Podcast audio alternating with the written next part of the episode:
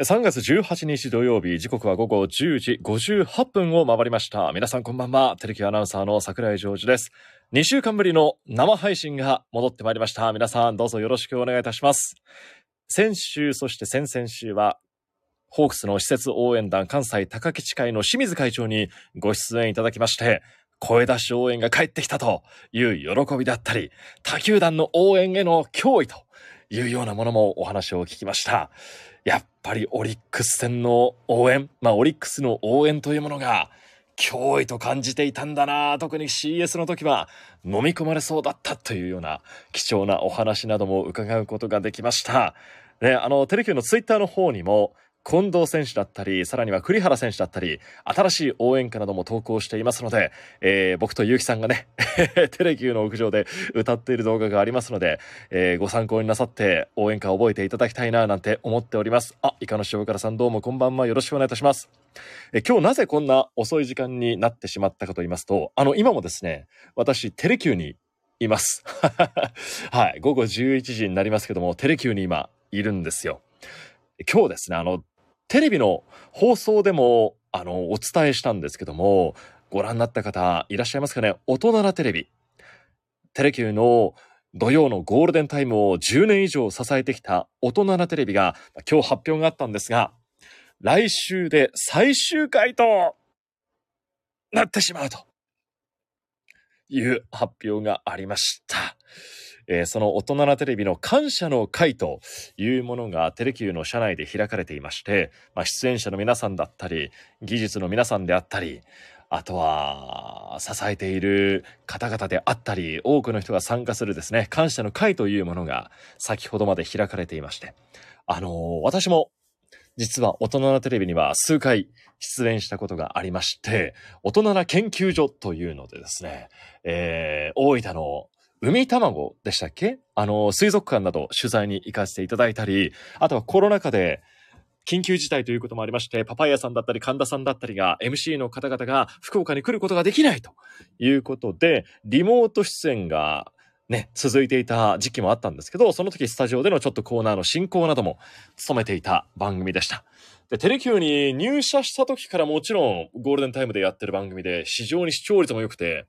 まあ、野球中継が多いことはもちろん知ってテレキューに入ったんですけど、あ、こんな、なんかほんと東京のキー局とも引けを取らないような番組をやってる曲なんだっていうなんか誇りになるような、そんな番組だった印象だったんで、非常に終わってしまうのは寂しいものがあるんですけども、ね、まだ別の形で何か大人なテレビの思いというものをね、受け継いでいければなぁなんて思っています。えー神田さんからはですね、大人なテレビと、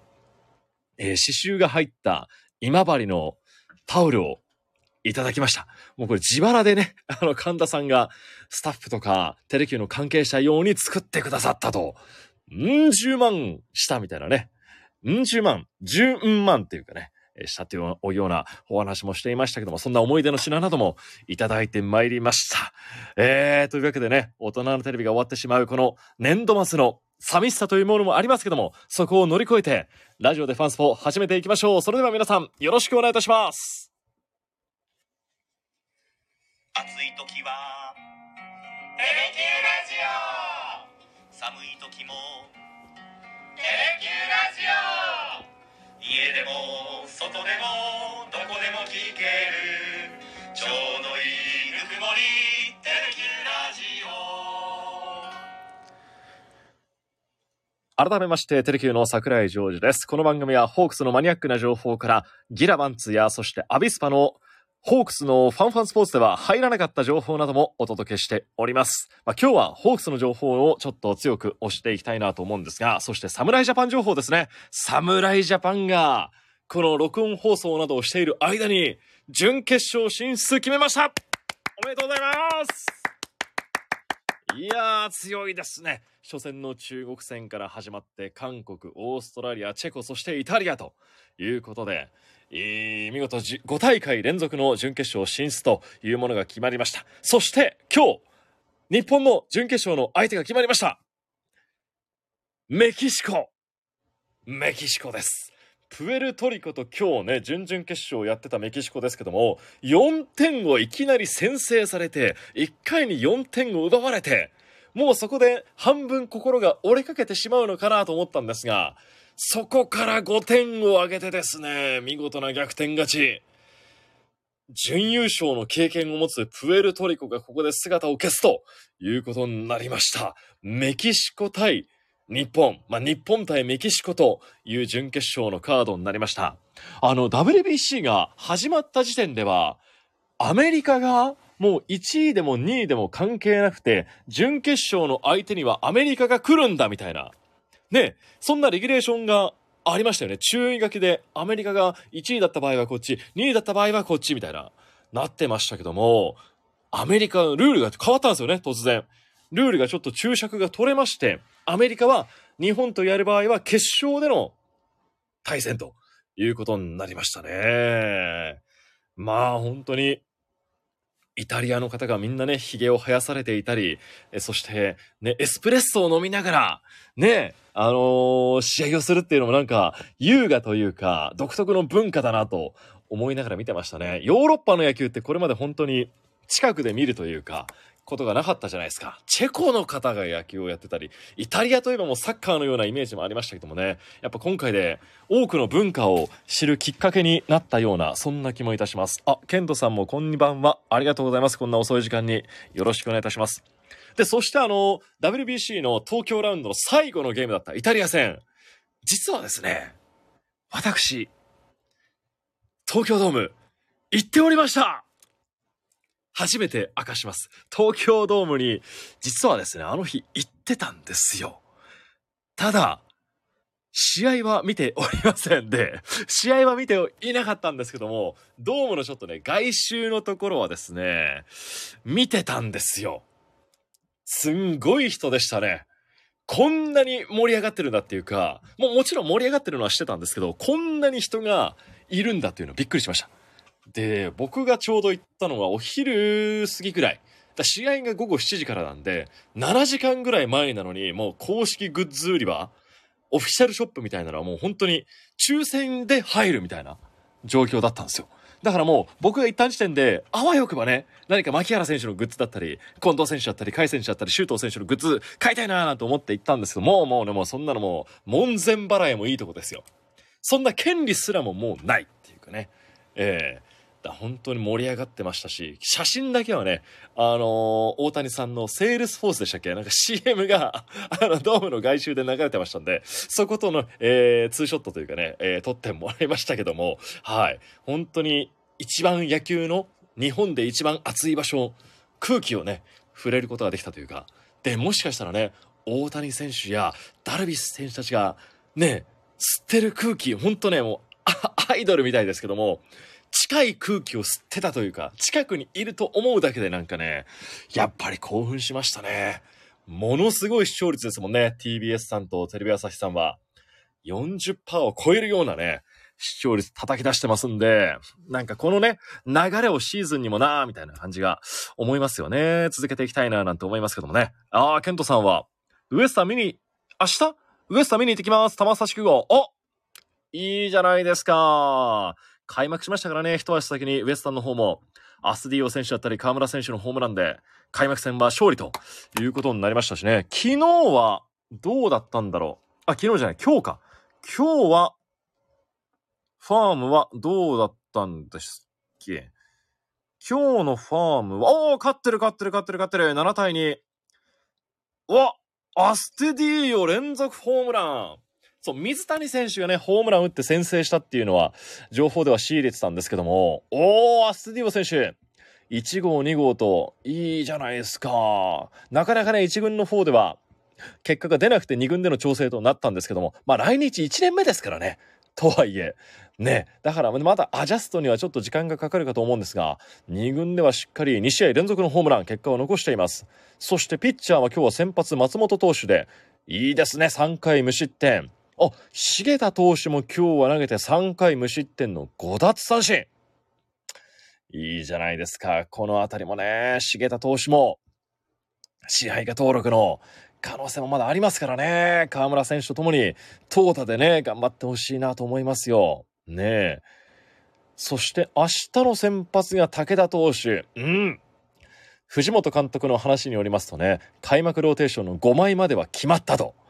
いうことをおっしゃってましたからね。大関投手、藤井投手、東浜投手、石川投手、和田投手。この5人はホークス開幕ローテーション。もう確定です。残る1枚を明日投げる武田投手。さらには、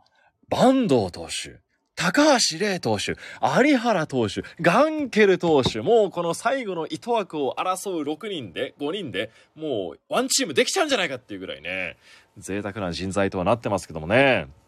ああ、そうなんですね。2軍でも試合前のサインボール投げ込み復活していると。ああ、コロナ禍からいよいよ戻ってきたんだなと。そうですよね。声出し応援ももちろん玉スタ地区後でも復活してますでしょうからね。やっぱりこうトランペットの音を聞いて、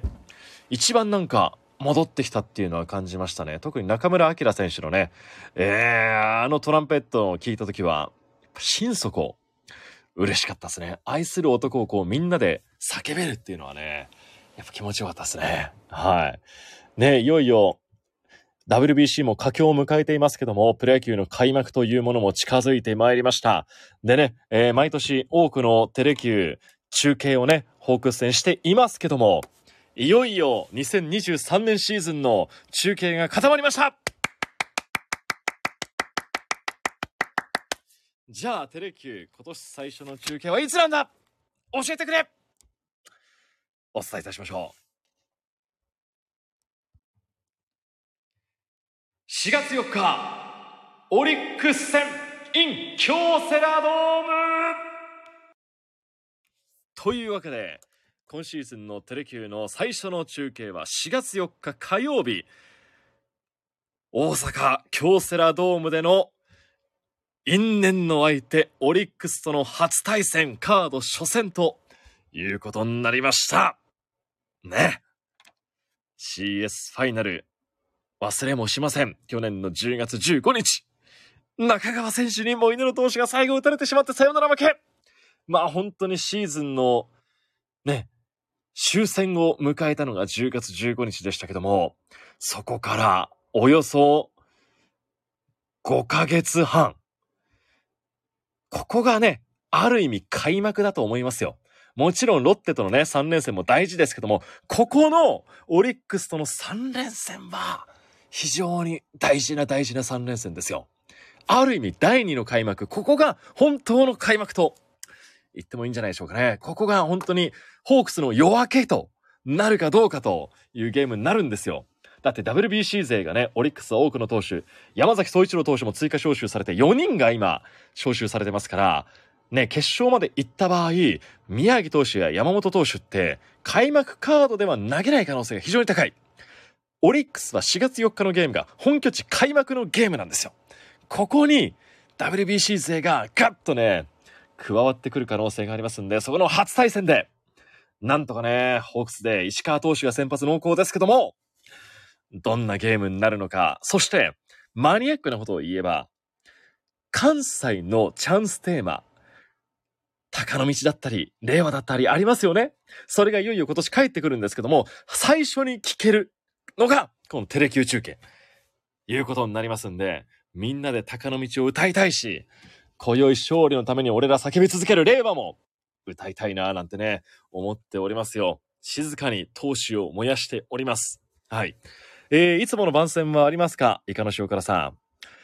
ありますと、声を大にしてお伝えいたしましょう。えー、4月4日が、えー初めてのテレキュー中継になりますんで、その番宣はですね、来週、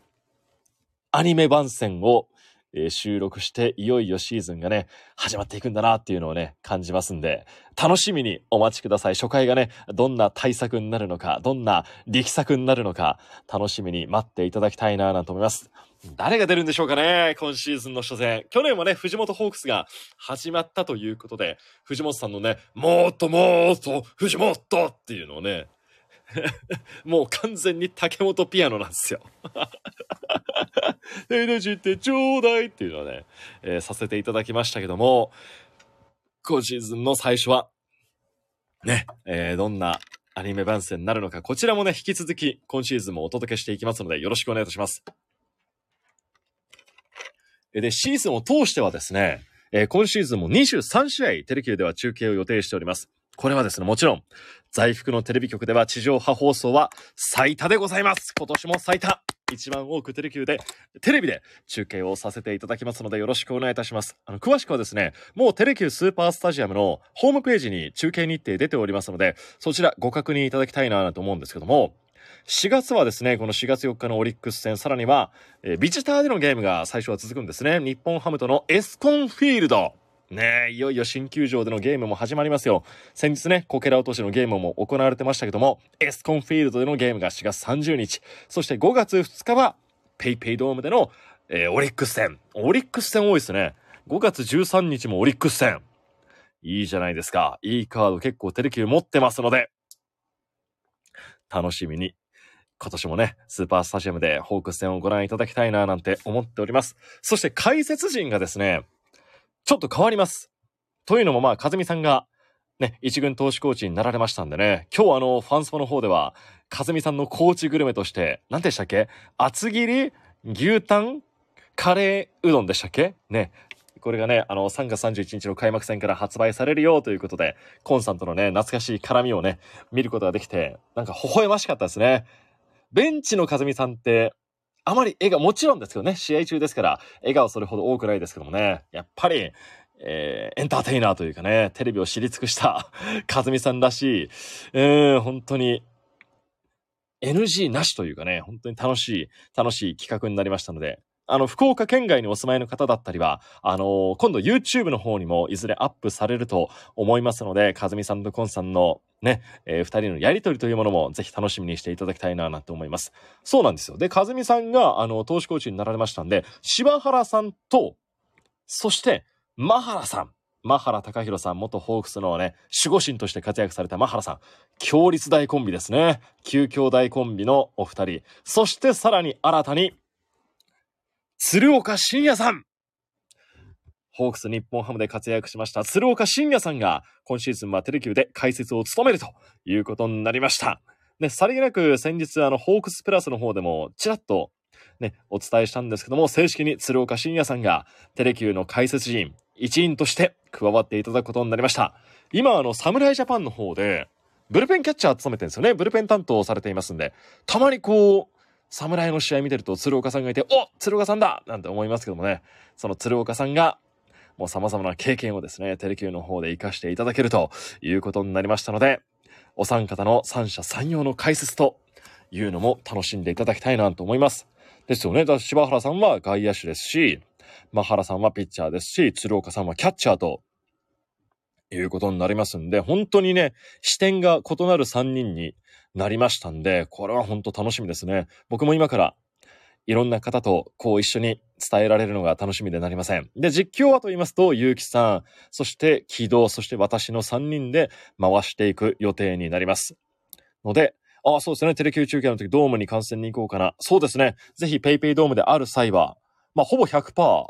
ね、僕なんてドームに行っていますんで、お会いできるチャンスというものはあるんじゃないかななんて思います。結構ビジターでの放送もテレキューが多いんでですね、えー今もオープン戦はですね、時々取材にはこう行って、実況の練習などもしてますんで、もう気軽にですね、お声かけいただきたいななんて思いますよ。名刺もですね、まだ余ってますよキャンプで用意した、キャンプのために用意した名刺、全然履けませんのでね、もう今日とかもう学生にまで配っちゃってますけどね。学生のね、今見学会とかが、テレキアナウンスコンクール関連であったりしててですね、もう学生の皆さんにも配ってですね、えー消費しておりますので、ぜひお会いした際にはですね、お渡ししたいななんて思っております。というわけで、今シーズンはですね、テレキュー中継4月4日のオリックス戦、京セラドームから始まりまして、予定では最後が、いつだっけな、9月の、えー、っと、中継日程を見ますと、最後が、4月は2試合なんですよね。それほど多くないんですけども、終盤9月は結構、16日、12日、16日、18日、19日ってもう結構、すごいな。1週間で何回テレキュー中継があるんだっていうぐらい、詰まってる時もありますんで、9月30日のちょ最後が日本ハムとのソフトバンクの一戦、ペイペイドームでの一戦となっておりますが、23試合ありますので、ぜひ今年もよろしくお願いいたします。あ、東さんも遅い時間にご参加いただいてどうもありがとうございます。ね。えー、ですからもう来週というか今週はね、WBC が準決決勝とありますので、近藤選手が本当に鬼のような活躍をしてますんでね、里崎さんも日刊スポーツに書いてましたね。今が日本打線の心臓というふうに話してましたんで、近藤選手だったり、さらにこっからはですね、あの東京ラウンドのように、いっぱいの点差とはならないと思うんですよね。結構接戦になってくると思うんで、そうなると、周東選手だったり、牧原選手の足スピードというものもね、非常に勝敗を分けるような場面が来るんじゃないかななんて、個人的には思っています。だからほんと緻密な野球、次の塁を狙う姿勢の牧原選手のあの姿勢だったり、周東選手のホームへの果敢な生還劇なのがね、あと2試合となったんですけども、楽しませてくれるような気がしますんで、応援をしていきたいななんて思っておりますよ。あ、東さんテレキューの野球中継昔から見ていただいてどうもありがとうございます。今シーズンも大いに盛り上げてまいりますので、よろしくお願いいたします。というわけで、今シーズンのテレキューのホークス戦中継日程お伝えいたしました。ホームページにももう掲載されていますので、ぜひそちらもチェックいただきたいななんて思っております。アニメ番宣も今シーズンも引き続きさせていただきます。そして、あのー来週のですね、あの、ファンファンスポーツ地上波の番組の方では、ちょっと発表もあったりするんで、来週の地上波のファンスポの方もどうぞよろしくお願いいたします。なんか今日ね、コンさんが、あの、柴さんお疲れ様でしたみたいなの言ってましたけど、柴原さんの卒業では決してありませんが、ただ大きな発表を控えておりますので、どうぞ来週もよろしくお願いいたします。本当にありがとうございました。あー、東さん最後までありがとうございます。また来週お会いしましょう。ラジオでファンスポでした。